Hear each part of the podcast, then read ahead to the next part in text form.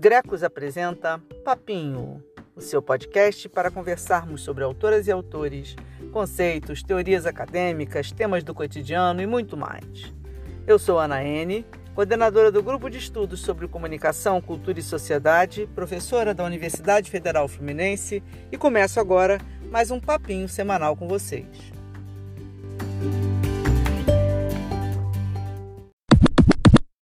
E aí, minha gente? Chegaram aqui no papinho própria conta e risco, hein? Bom, esse é o primeiro episódio e eu tô fazendo o papinho como uma conversinha mesmo, né? Um papinho mesmo, sobre temas, autores, questões que tem a ver com grecos, é o grupo de estudo sobre comunicação, cultura e sociedade que eu coordeno desde 1999. Faz 21 anos agora em 2020, a maioridade, meu pai. E também para apoiar as disciplinas que eu dou, tanto na graduação em Estudos de Mídia, quanto na pós-graduação em Cultura e Territorialidade, lá na UF, tá? Nesse semestre, agora, em 2020, eu estou dando disciplina de Sociologia e Comunicação e Teorias Críticas de Mídia. Então, os primeiros papinhos vão ser meio em função dessas duas. Vou tentar juntar duas, fazer uma quizumba aqui, tá? E ele serve para todo mundo que se interessar pelos temas, tá? É uma alternativa em tempos de pandemia, né? Para ficar como legado aí. Também, de vez em quando, vou fazer umas farrinhas que é outro termo que eu gosto muito, além de papinho. Eu vou convidar pessoas para a gente conversar sobre os mais diversos temas, tá? Tudo isso está explicadinho aqui na descrição. E também coloquei aqui link para uma opção de coisa. Tem link para site, para o canal do YouTube do Grecos, blog, redes sociais, enfim. Dá uma olhada ali, gente. Tá tudo ali embaixo, tá bom? A proposta é fazer sempre esse papinho curtinho, tá? Esse primeiro não vai rolar de ser curto, porque eu estou fazendo um papinho sobre o processo histórico da invenção da modernidade e é grande pra caramba isso, tá? Eu em sala levo um mês para falar disso, então não tem como fazer um papinho curto aqui não. Então esse, gente, tenham paciência, tá? Vai ser grandão, mas prometo que a partir da semana que vem todos os outros vão ser mais curtinhos, tá? Para ser papinho mesmo. Esse tá papão. O tema do papinho de hoje é o processo de construção histórica da modernidade ocidental e a consolidação da cultura de massa e dos meios de comunicação de massa nesse processo. Porque a sociologia como ciência, a cultura de massa, a mídia, é tudo filho da modernidade ocidental, que, embora seja ocidental, se pretende universal, mas eu vou mostrar que não é verdade, tá? Então vai ter um enfoque histórico sociológico com muitos parênteses interdisciplinares da vida, vocês vão ver.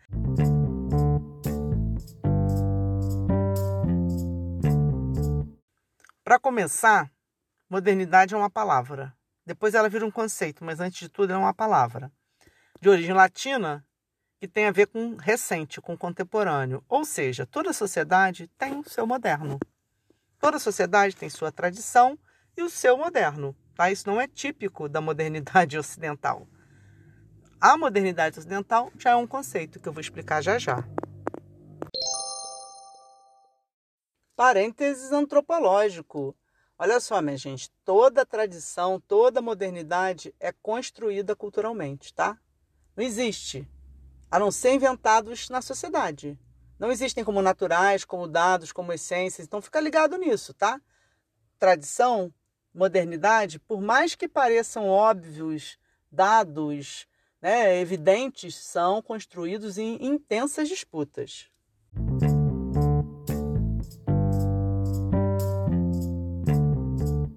Bom, então, na história do Ocidente, em várias épocas você teve suas tradições, suas modernidades e o pau comendo entre elas, tá? Quando que virou conceito? Quando no Ocidente se convencionou uma abordagem para o tempo em que ele é entendido de forma linear, como uma linha reta orientada para o futuro. Essa é uma concepção de tempo tipicamente ocidental que se institui em determinado momento histórico e cria um marco zero para essa linha do tempo, que seria, por uma tradição cristã, o nascimento de Cristo. E aí você divide o tempo em antes de Cristo, AC, e depois de Cristo, DC, ok? E a modernidade vai ser parte dessa linha do tempo. Para entender isso melhor, duas diquinhas de literatura, né, de bibliografia. Marshall Berman, Tudo que é sólido desmancha no ar, e o Kozelek, com seu estudo sobre a questão da modernidade. Parênteses antropológico. Gente, olha só. Se tradição e modernidade são inventadas, concepções de tempo também, gente. É tudo cultural. O tempo cosmológico, ele é natural. A gente sabe que ele existe. Mas a forma como a gente concebe e se relaciona com esse tempo é tudo cultural. Ricoeur está aí para nos mostrar isso. Que o tempo e a narrativa caminham juntos, tá? Os ocidentais optaram pela concepção hegemônica do tempo linear orientada para o futuro, mas existem muitas outras concepções de tempo em diversas outras sociedades. Tempo espiralar, sankofa, mandalas indianas, tempo circular, são muitas. Vamos seguir com o ocidental para poder explicar o tema do papinho de hoje, mas fica ligado de novo. Não é a única concepção de tempo e muito menos a verdadeira, embora tenha pretensão de.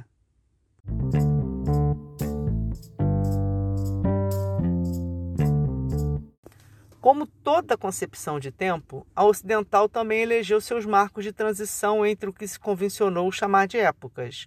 Então, ela vai criar períodos delimitados com características próprias. E esses marcos são mutantes, porque eles são objetos de disputa, né? Quem tem mais autoridade para convencionar imprime aí o seu sentido. Os que eu vou citar agora são os mais recorrentes, né? os mais hegemônicos, mas não são os únicos e, volto a dizer, são objetos de fundantes disputas. Tá? Por convenção, a partir do Marco Zero Cristo, que é uma convenção, se estabeleceu que por volta de 7 a.C. você teria o fim da pré-história e o início da história. O marco eleito para isso é a invenção, entre aspas, muitas aspas, da escrita pelos gregos, né? A palavra grega para história é exatamente testemunho. Então, a invenção da história seria uma forma de você deixar um legado para quem vem depois. Parênteses histórico. A escrita, minha gente, já tinha sido inventada há muito mais tempo por vários outros povos. Eu podia falar dos chineses, mas vou deixar para lá. Vou falar especificamente daqueles que estão ligados à origem da escrita na Grécia, tá? Sumérios, egípcios e fenícios já tinham escrita. E a escrita grega, a tal que foi inventada, é uma adaptação disso, tá? Vamos dar a César o que é de César, para usar um termo romano, tá? Vamos dar os créditos a quem merece, direitinho.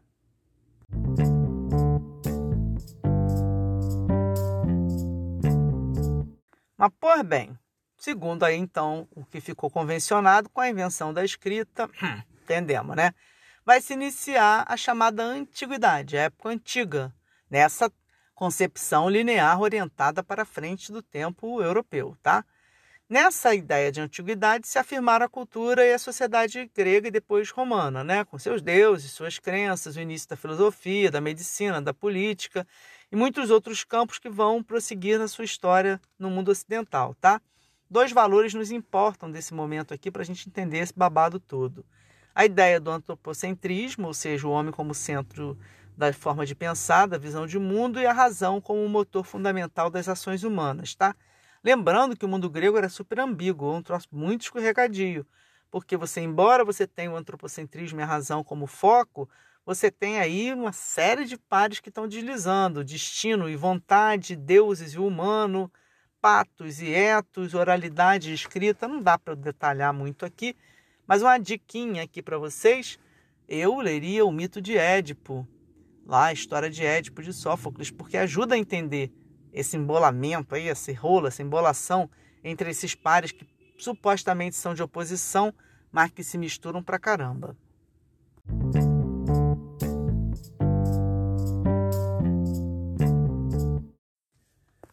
Eu tô gravando dentro do carro, que é onde supostamente o som fica melhor. Mas, cara, é uma tal de passar gente buzinando e passar moto. Hum, só, só Jesus na causa. Muito bem, Jesus, o tal, Marco Zero aí. Vamos seguir aqui, gente. Esse período da antiguidade prossegue depois de Cristo, mas seguindo na mesma ideia de concepção de tempo linear, ele vai do apogeu, que seria por volta do século IV a.C., à sua decadência. Seria algo em torno do século III ao século V aí, depois de Cristo, em que você teria a queda de Constantinopla, o incêndio da Biblioteca de Alexandria. Então são marcos que vão implicar no que se entende como uma perda de um apogeu aí, né, de uma sociedade que estava em franca ascensão e começa a decair. E aí você inicia um período que é pouquíssimo estudado, mas é narrado nas gestas, nas histórias da Távola Redonda, que são aqueles é, séculos que foram convencionados como invasões bárbaras, onde, de certa maneira, a Europa se defronta com o outro, né? com a chegada de muitos outros povos de outros lugares, desde os muçulmanos até os povos nórdicos, com os quais ela não sabe muito bem como lidar, inclusive conta pouco desse período, tá? Duplo parênteses, parênteses antropológico. Olha só, minha gente, esse período das invasões bárbaras que ninguém gosta de contar e que acha que a Europa foi depreciada, degradada, destruída, para mim é de uma riqueza enorme, né? Por isso que é um parênteses antropológico, que é onde você tem muito hibridismo, mistura, tá formando aquele caldeirão, aquele rolo que dá na Europa depois, tá?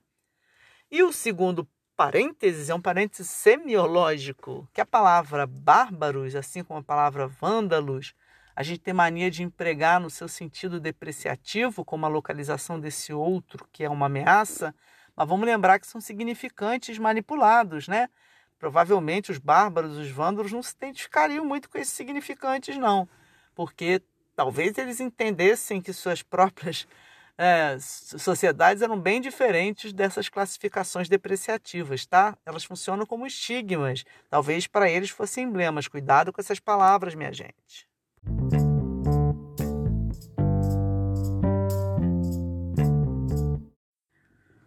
Continuando, a partir do século 7, 8 por aí, você vai começar a constituir aquilo que depois vai ser chamado de sistema feudal, que a mão de obra servil vai substituir a escravidão. É isso? Você passa a ter paulatinamente uma hegemonia central espiritual da Igreja Católica e o poder político e econômico vai ser concentrado nas mãos da aristocracia, né? Esse período do feudalismo vai ser convencionalmente chamado de Idade Média. Quem chama de Idade Média um período é alguém que está dizendo que isso é uma fase entre algo e outro, né? É uma maldade esse termo, mas pode ser pior, porque quem chamou de Idade Média são aqueles que vão dizer que depois vem a modernidade. E quem chamou de Idade Média, os iluministas, que se autodeclaram aqueles que vieram esclarecer e iluminar o mundo, chamaram esse mesmo período de Idade das Trevas. Né? Então, chamar de Idade das Trevas e de Idade Média não precisa nem de parênteses antropológico, né, gente?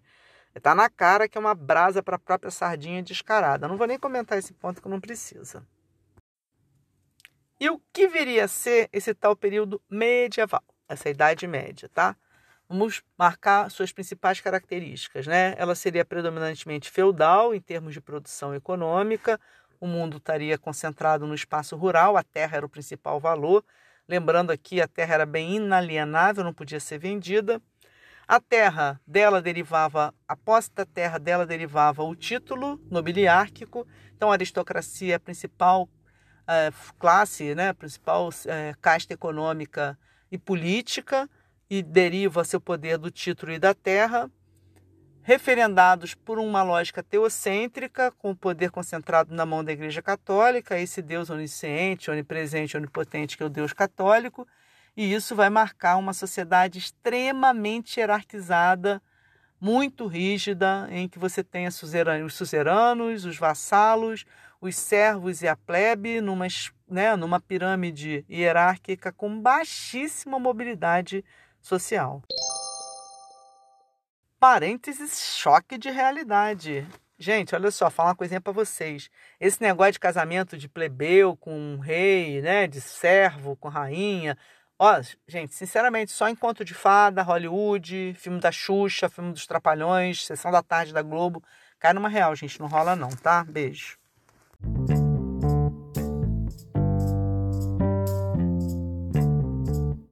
Bom, nesse contexto, os sujeitos que viviam na Idade Média estavam submetidos aos desígnios de uma sociedade muito encompassadora.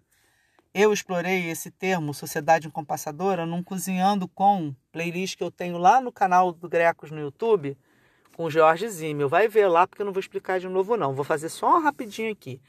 Tem a ver com a ideia do compasso, tem a ver com os círculos que se fecham sobre os sujeitos limitando suas ações. Então, numa sociedade encompassadora, o sujeito está preso muito fortemente ao lugar que a estrutura confere a ele, ao seu lugar de destino, com pouquíssima liberdade para se mover. Então, no período medieval, o poder dos dogmas é enorme e você tem uma margem de manobra muito pequena. Vou dar um exemplinho aqui, caso Galileu. Não é isso? Galileu falou que o universo era heliocêntrico, girava a Terra em torno do Sol e que a Terra era redonda, Poxa vida, isso batia claramente em dogmas fortes de base teocêntrica, porque na lógica teocêntrica, Deus é o centro do universo, seu representante máximo está na Terra, que é o Papa, está na Europa. Então você tem um geocentrismo e um europocentrismo sustentando esse dogma. E Galileu peleja numa inquisição, num processo inquisitório, e no final renega sua própria tese, para não morrer que não é besta, né? Mas diz a lenda, eu adoro a lenda, vou contar a lenda aqui, que ele renegou, mas que saiu quando falou, falou baixinho assim, mas que gira, gira. Adoro essa lenda, adoro contar ela, tá? E aí fica uma dica de leitura aqui, minha gente. Tem muito trabalho. Se a parte das invasões bárbaras for pouco estudada, esse período tem muita coisa, tá? Então fica aí Legoff, a turma lá das histórias das mentalidades, tem gente aberta. Vai procurar que é legal para entender esse povo. E a Igreja Católica pediu perdão para Galileu. Demorou uns quatro séculos, mas pediu. Antes está do que nunca, né? Aquilo que se convencionou chamar de modernidade está ligado diretamente àquilo que o fabuloso Norbert Elias, historiador e sociólogo alemão, chamou de sociedade de indivíduos, não é isso? Em um longo processo que durou séculos, o indivíduo foi buscando se autonomizar dessa estrutura encompassadora, lutando por liberdade de opinião, de pensamento, mas principalmente de movimento. Evidentemente, ainda dentro do que o Zimmel vai chamar de campo de possibilidades, ou seja, não são iguais os campos, os círculos possíveis para se mexerem, os círculos não são iguais para todas e todos, tá? Ok? Então você tem uma maior mobilidade dentro dos campos de possibilidades. Essa é a grande luta da sociedade de indivíduos que está se formando com a modernidade. Parênteses decolonial. Gente, esse é um parênteses importante. Liga aí, ó. A história da modernidade ocidental é a história do colonialismo, como eu já falei, do racismo, do sexismo e do capitalismo. A gente está falando de situações de opressão continuadas sobre indígenas, negros, povos orientais, povos africanos, mulheres, minorias religiosas, étnicas, políticas, LGBTQ, pobres, ou seja, são opressões interseccionais de classe, de gênero, de raça, de religião, de etnia e por aí vai. Por isso, autores decoloniais vão denunciar o eurocentrismo da ciência moderna, que só pensa no homem branco, cis, hétero, europeu, para estabelecer o que seriam as subjetividades universalizantes, tá? Por exemplo, que Hanno e Wallenstein vão falar de um sistema mundo ocidental capitalista, colonial, racial, para se referir à modernidade ocidental. E vão mostrar as suas persistentes opressões, mesmo com o fim do colonialismo como um sistema administrativo. As opressões permanecem através do que eles chamam de colonialidade do saber, do poder e do ser. A filósofa argentina Maria Lugones, sensacional, vai falar da colonialidade de gênero. Barrientos vai falar da colonialidade do ver, muito importante, inclusive, para a gente que vai pensar as representações midiáticas aqui nos papinhos. Lélia Gonzalez e Quirrano vão falar da relação entre a constituição da ideia de América e da ideia de Europa moderna, mostrando que são concomitantes e talvez até invertidas, ao contrário de um senso comum estabelecido de que a Europa teria criado a América. Ou seja, são questões que a gente não vai poder explorar aqui, mas que a gente tem que estar de olho, né? A gente está fazendo um, um, um, mergulho nisso no, no Grecos, no grupo de estudo, desde 2018, porque a gente quer entender exatamente por que essas mudanças significativas que vão operar na modernidade ocidental não dizem respeito à maior parte dos sujeitos, né? Dizem respeito particularmente aos homens europeus brancos de classe média burguesa, héteros e cis. A gente não pode esquecer isso, tá? Para a gente não perder de vista a complexidade do processo histórico.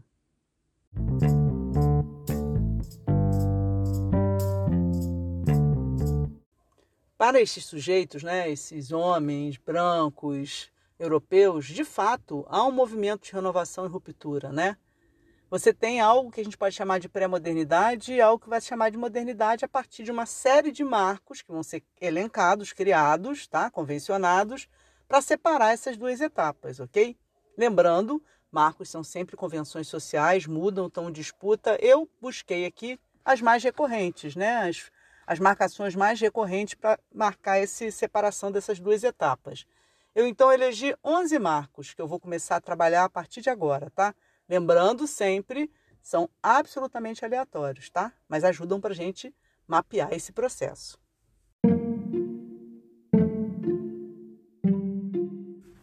Marco 1. Ascensão da burguesia. A burguesia, minha gente, surge do nada. Ela era plebe que vivia nos burgos, né, nas pequenas cidades, os entrepostos comerciais, que eram as vilas. Ninguém dava a menor importância para ela. E para ela ascender, ela precisou acumular, de muito trabalho para acumular, certo? E ela precisou se colocar contra um valor muito positivado pela aristocracia, que era o ócio. Porque o ócio é resultante do não trabalho. Parênteses curioso. Bom, segundo a lenda, a expressão sangue azul para denominar a nobreza deriva exatamente do fato da nobreza não trabalhar no campo, né? Sob o sol, na lida, como os camponeses medievais, que tinham a pele queimada e aí, como a pele da nobreza que não trabalhava era branquinha, as veinhas apareciam e apareciam azuis. Daí a expressão. Não sei se é verdade, mas eu adoro essa história.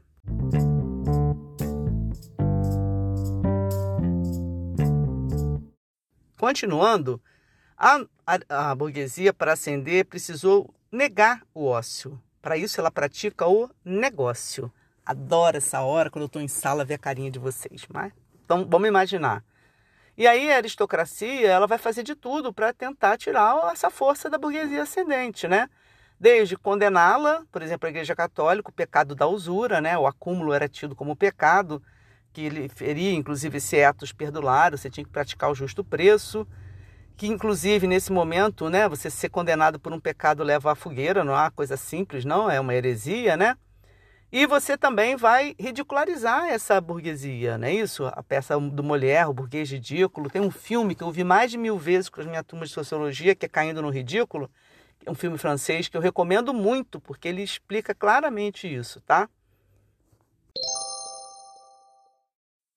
Parênteses, contação de história.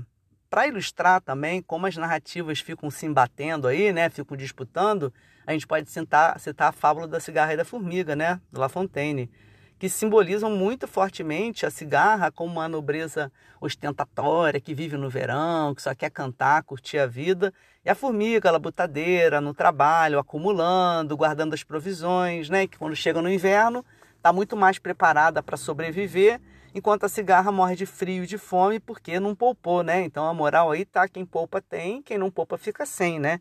E claramente aí a cigarra é uma aristocracia que vai morrer e a formiga é a burguesia que vai se perpetuar.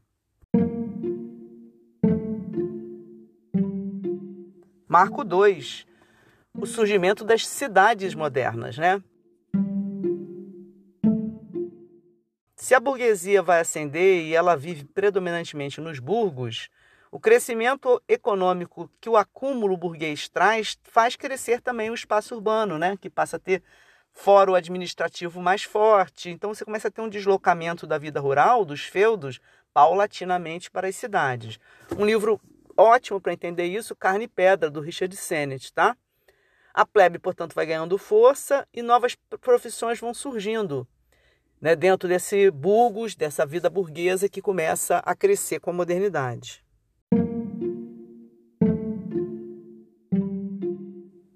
Marco 3, Renascimento. O Renascimento é fundamental nesse processo porque foi um movimento artístico filosófico né, que se inspirou no classicismo greco-romano, nos ideais humanistas, né, o antropocentrismo e a razão, que eu já citei, voltam à cena. A razão vai ser fundamental para a revolução científica, né, que está ligada às mudanças nos campos da medicina, das ciências biológicas e exatas, que vão ser fundamentais na formação da sociologia, como a gente vai ver. Um livro bom para ler o livro do Burkhardt, explicando essa questão do Renascimento. E ela, o Renascimento está muito ligado à ascensão da burguesia, porque a aristocracia vai financiar o Renascimento, mas o principal financiador vai ser o burguês, através do mecenato. Porque a burguesia enxerga aí um lugar potente para ela construir também a sua respeitabilidade em termos de é, artes e cultura, mas também uma chance de você dar uma pequena cutucada ali inicial no poder da Igreja Católica, na hegemonia da Igreja Católica, que dá uma balançada ali com essa questão do antropocentrismo e da razão voltando à cena.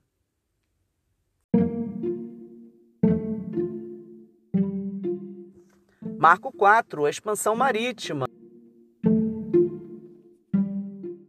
Então, à medida que você vai partindo para o novo mundo, implementando o sistema colonial, que eu já falei aqui, você tem uma expansão comercial enorme né? na Europa, um enriquecimento com a chegada das matérias-primas, dos metais, das especiarias, e as alianças da burguesia e da aristocracia vão se consolidando cada vez mais. É importante entender que o jogo aí da ascensão da burguesia é muito ambíguo. Ela tem horas que se interpõe, que ela vai ser contra a aristocracia, tem horas que ela vai se conciliar. A aristocracia, o seu poder deriva da terra e do título, e a terra na Idade Média era um bem inalienável, você não podia vender. Então, só depois que você desaliena a terra e passa a vender a terra, você pode vender o título também, que é o que vai acontecer a partir mais ou menos do século XVI, século XVII, quando você tem o surgimento da burguesia que vai se intitular, né, a chamada aristocracia quatrocentona, que na Europa, gente, é uma categoria de ridicularização. Aqui no Brasil é uma tiração de onda.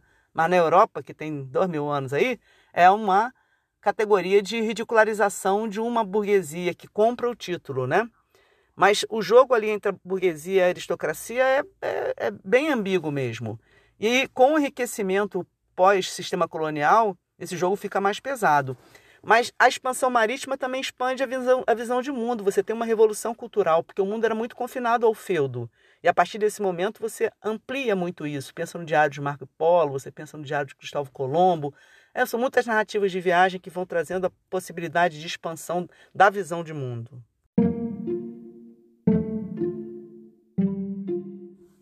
Marco 5, invenção da imprensa. Então, se a visão de mundo já estava se expandindo com as narrativas de viagem, a imprensa tem um papel fundamental nisso, porque ela faz circular, a partir da sua invenção, ela faz circular uma série de. Invenção entre aspas, tá? Ela faz circular uma série de informações, principalmente porque Gutenberg, quando inventa a imprensa, gente, eram ourives, né? Ele inventa uma tipologia móvel, a bem da verdade. E ele não é um livreiro, um editor.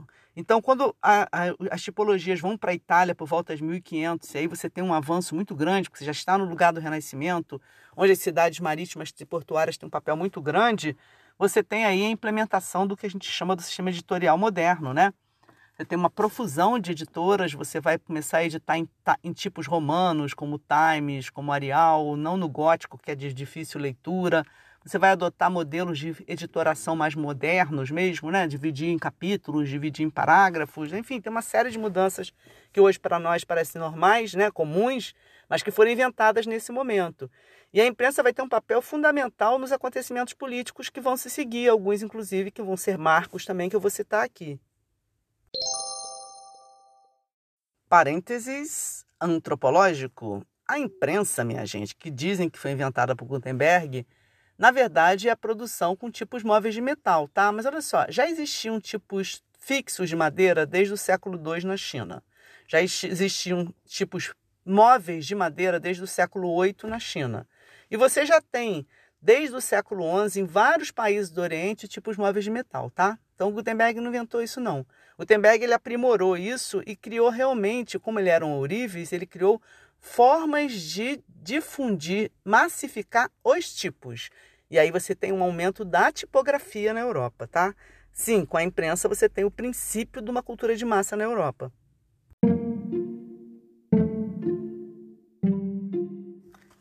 Marco 6, a reforma protestante. Porque se o Renascimento já tinha dado uma sambadinha ali na hegemonia da Igreja Católica, e é vital dar, porque a hegemonia da Igreja Católica sustentava espiritualmente e culturalmente o poder da aristocracia. A gente sabe que o rei e o papa são membros da aristocracia, então está muito ligado, tá? Então a reforma protestante tem uma relação direta com o ethos burguês, com a ideia do trabalho, do acúmulo e da contenção. Para entender isso, ninguém melhor do que Max Weber e a ética protestante e o espírito do capitalismo, tá? porque a reforma protestante vai desestabilizar aí mais fortemente o poder da Igreja Católica. Mesmo que depois ela reaja, ela dá uma sambada bonita aí. E o papel da imprensa na reforma é fundamental. Lutero, por exemplo, vai imprimir suas teses e isso vai facilitar muito a difusão das suas posições.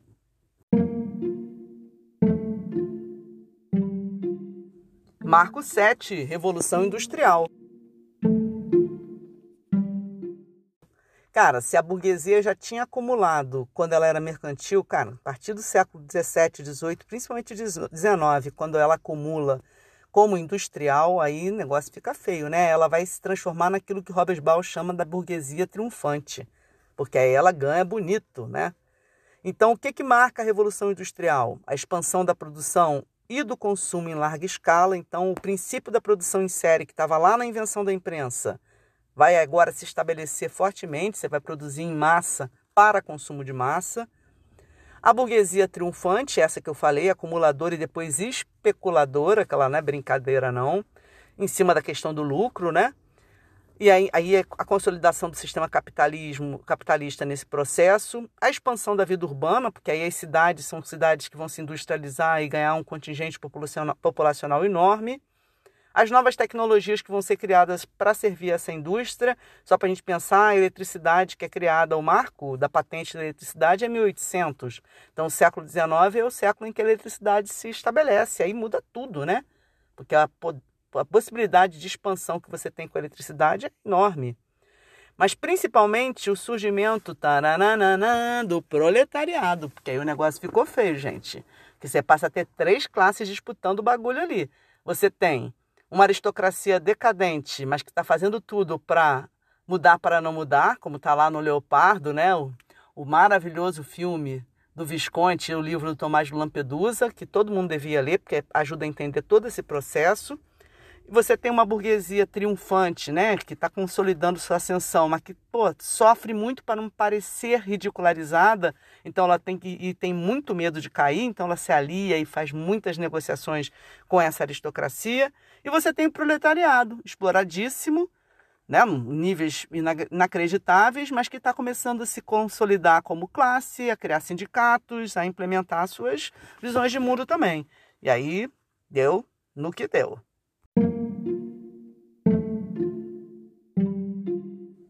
Marco 8 Iluminismo e Revolução Francesa. A gente não pode deixar de falar do iluminismo, né? Depois do esforço que eles tiveram para chamar os outros de treva, né, gente? Vamos dar um créditozinho para essa gente. Ali no iluminismo, né, e depois na Revolução Francesa, você tem ideais liberais, princípios republicanos, toda uma ideia de igualdade, né, em torno de um contrato social, princípio democrático, a ideia de direitos políticos, civis, individuais, né? a consolidação do poder da burguesia e aí de fato né, um enfrentamento político violento da, questão, da nobreza, toda a questão da secularização do Estado, que aí realmente é uma pancada na cabeça da Igreja Católica, porque você vai é, propor a ideia de um Estado laico, né, em que você não tem uma mistura dos, das posições do Estado com os valores religiosos. E nesse processo, o papel da imprensa é fundamental, que a gente já se referiu antes, né? na constituição da esfera pública, que seria uma esfera pública majoritariamente burguesa, tá? E aí o trabalho do Habermas é fundamental para a gente entender.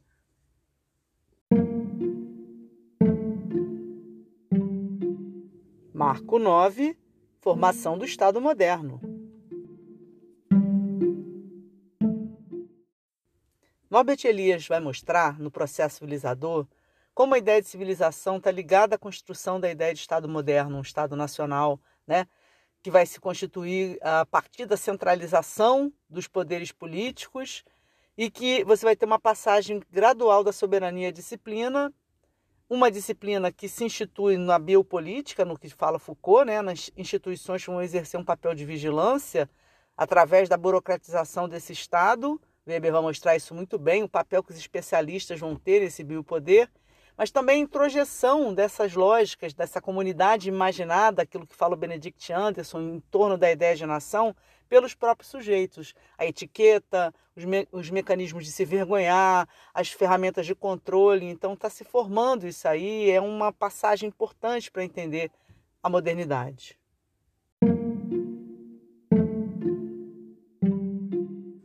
Marco 10 A ascensão da ideia de indivíduo.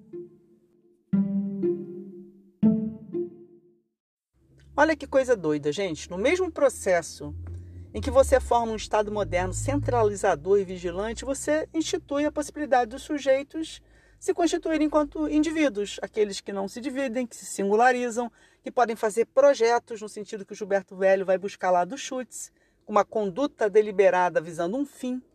Ok? Então você tem aí uma autonomização do indivíduo no mesmo momento em que aumentam os mecanismos de vigilância. Você tem uma mudança daquela ideia mais ligada ao tipo ideal comunidade para o tipo ideal sociedade, em que você, no tipo ideal comunidade, que a sociologia alemã vai trabalhar, você estaria mais preso às relações tradicionais e afetivas. Já no tipo ideal sociedade, que seria característico do mundo moderno, enquanto comunidade seria característico do mundo pré-moderno, você teria mais ações racionais, visando um fim, visando um valor no sentido weberiano. Então há uma mudança muito forte aí a instituição da ideia de indivíduo como um marco da modernidade. Parênteses curioso. Cara, esses sujeitos, tem um artigo que eu trabalho isso, eu vou botar aqui na descrição, porque vale a pena vocês fofocarem. Porque esse sujeito tem uma maior liberdade de manipulação do self, né? Ele pode dispor mais das suas performances, subjetivar mais o mundo, né? Zimmel fala disso, da psicologização do indivíduo. Com essa ampliação de papéis sociais, você tem um potencial de metamorfose maior.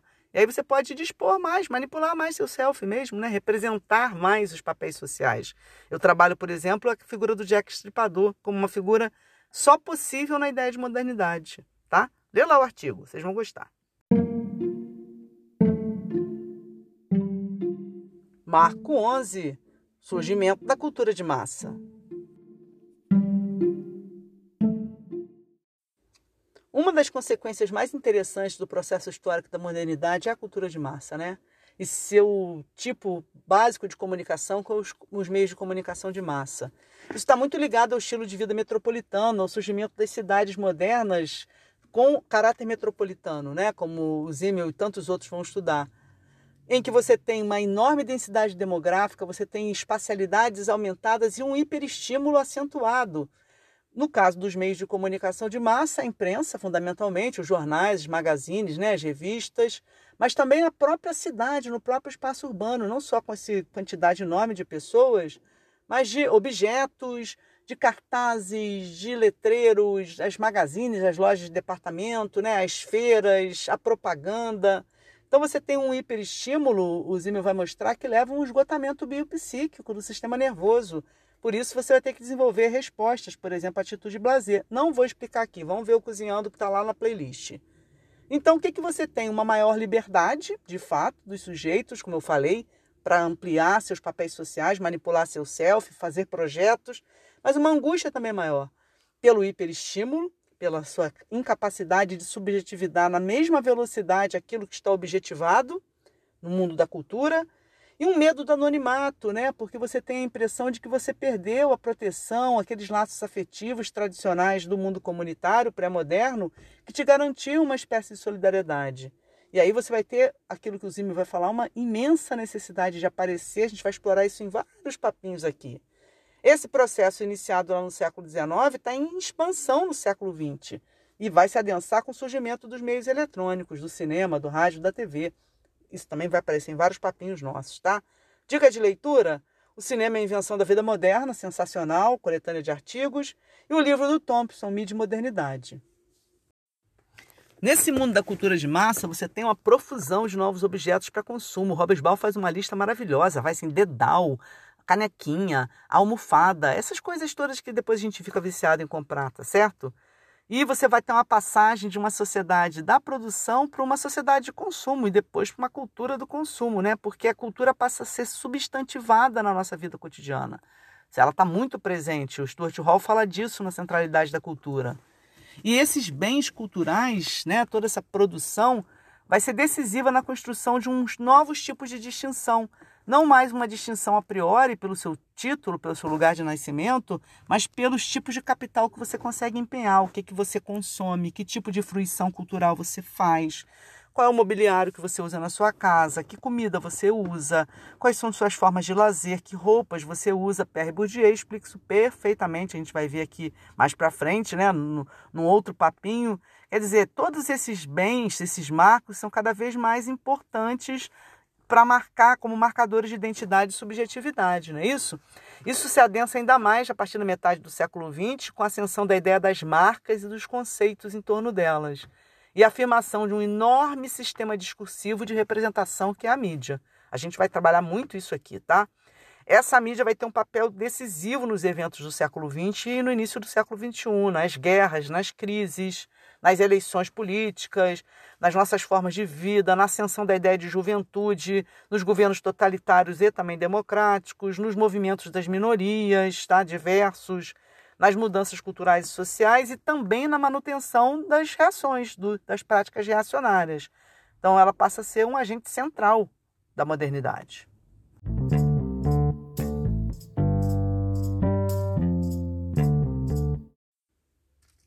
Já estamos chegando no final do nosso papinho e agora eu queria trazer duas questões para fechar. Primeiro, pensar como a modernidade é geminiana, né, minha gente? Ou coisinha ambígua.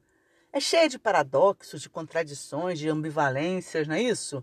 Entre razão e emoção, né? E não é à toa que vai dar no iluminismo e no romantismo, ok? Uma dica de leitura, Colin Campbell, A Ética Romântica e o Espírito do Consumismo Moderno. Complementa muito a lógica weberiana sobre a ética protestante. Mas, enfim, entre razão e emoção, entre secularização e misticismo, entre o passado e o futuro, outra dica, um livro que eu amo, Saturno nos Trópicos, no Aciris Clear, que ele vai mostrar como a gente ficou nessa coisa bem ambivalente entre a ideia de Saturno, né, o passado, o tempo, a recordação e Mercúrio, né, mercado, a velocidade, as asinhas nos pés, a expansão orientada para o futuro, como a gente ficou no meio desse rolo aí, né?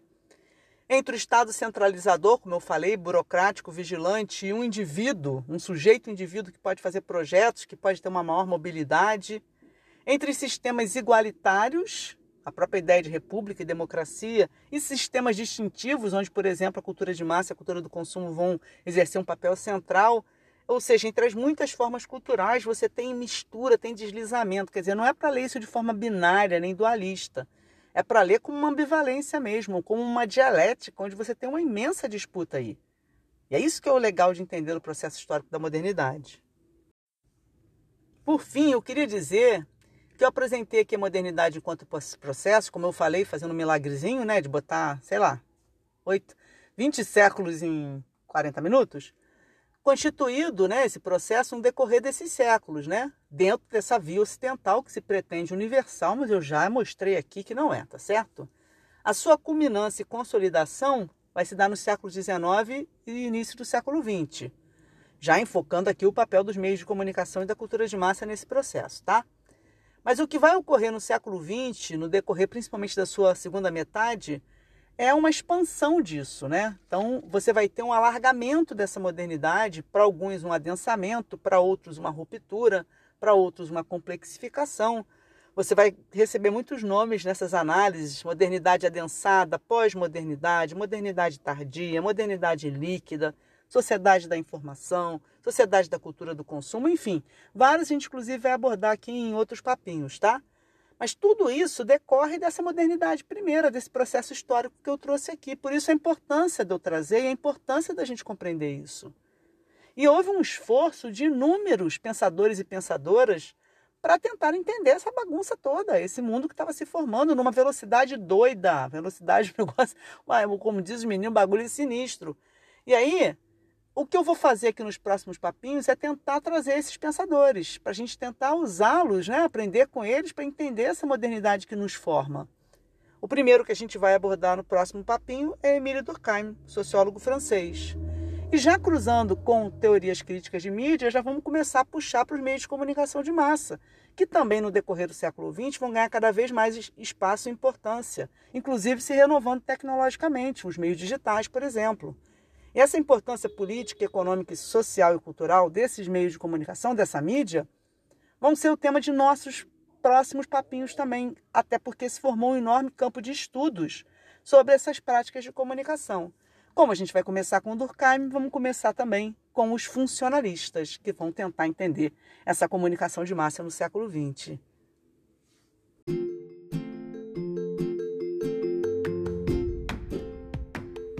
É isso, minha gente. Terminamos por aqui. Espero que vocês tenham gostado. Eu tentei falar mais curto, mas aqui, isso aqui é um mês de aula que eu tô botando em sei lá quanto, meia hora. Ah, pelo amor de Deus, já fiz um milagre, né? Um mês num curso que eu dou. Um, de um duplo curso. É milagre, é milagre. E lembrando aqui que isso aqui tem um papinho, tá? Não tem pretensão de muita certeza de estar tá tudo certinho. Eu tô falando aqui, tá certo? Igual eu faço em sala, tá ok? E a gente vai botando as coisas meio por alto mesmo, mas só pra gente ir conversando, pra ir dando uma ideia, tá? Não fica querendo essas coisas absolutistas aqui não, que não tá tudo certo, não tem isso não, tá? É papinho, minha gente, é papinho. Beijão.